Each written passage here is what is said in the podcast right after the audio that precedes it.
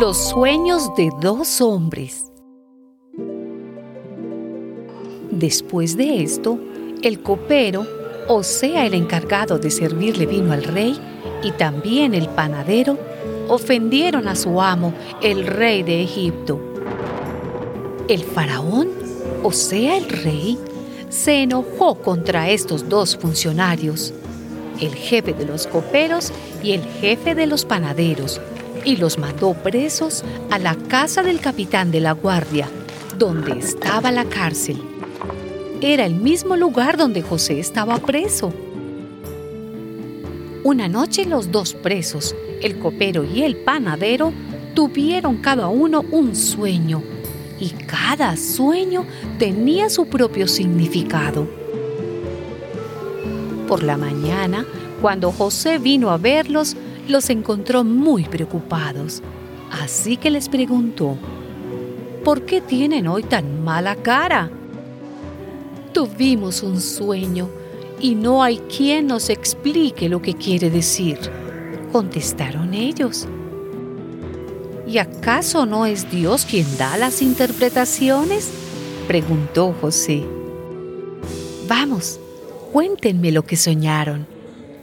Entonces el jefe de los coperos le contó su sueño a José con estas palabras. En mi sueño veía una vid que tenía tres ramas y la vid retoñaba y echaba flores y las flores se convertían en racimos de uvas maduras.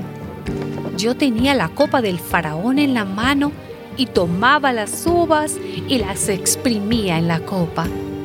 Luego, yo mismo ponía la copa en manos del faraón. Y José le dijo, el sueño de usted quiere decir esto.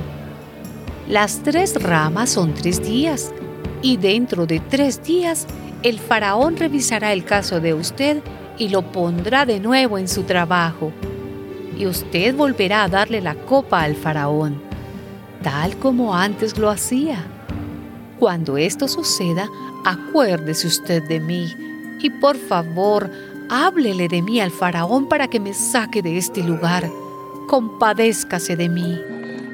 Cuando el jefe de los panaderos vio que José había dado una interpretación favorable, le dijo, Por mi parte, yo soñé que tenía tres canastillos de pan blanco sobre mi cabeza. El canastillo de arriba tenía un gran surtido de pasteles para el faraón, pero las aves venían a comer del canastillo que estaba sobre mi cabeza. Entonces José le contestó, el sueño de usted quiere decir esto. Los tres canastillos son tres días y dentro de tres días el faraón revisará el caso de usted y hará que lo cuelguen de un árbol y las aves se comerán su carne. Y así sucedió. Al copero lo puso de nuevo en su trabajo y él volvió a darle la copa al faraón como antes. Pero al panadero lo mandó a ahorcar, tal como José lo había interpretado.